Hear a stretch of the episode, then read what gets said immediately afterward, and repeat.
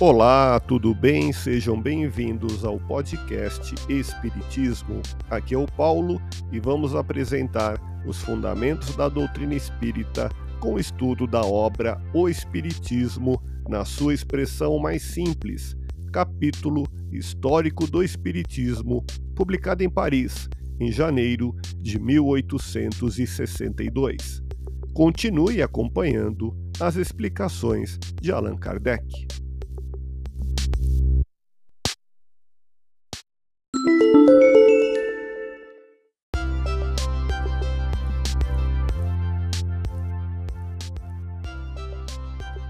Resultou que, a parte de um pequeno número de mulheres receosas, o anúncio da chegada do verdadeiro diabo tinha algo de amargo para aqueles que só o tinham visto em quadros ou no teatro.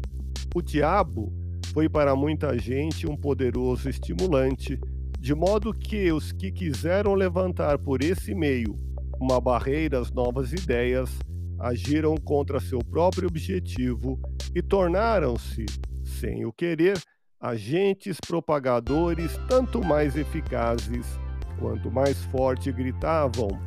Os outros críticos não tiveram sucesso maior, porque aos fatos constatados, com raciocínios categóricos, só puderam opor denegações Leiam o que os críticos publicaram e em toda parte encontrarão a prova da ignorância e a falta de observação séria dos fatos. Em nenhum lugar uma demonstração peremptória de sua impossibilidade. Toda a argumentação dos críticos resume-se assim: eu não acredito, então não existe. Todos os que acreditam são loucos, somente nós temos o privilégio da razão e do bom senso.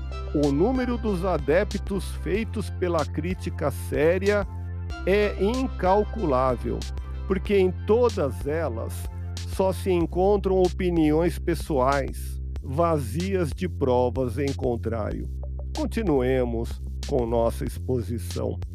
Ouça podcast Espiritismo. Agradeço sua audiência Fiquem na paz do Cristo e até o próximo episódio.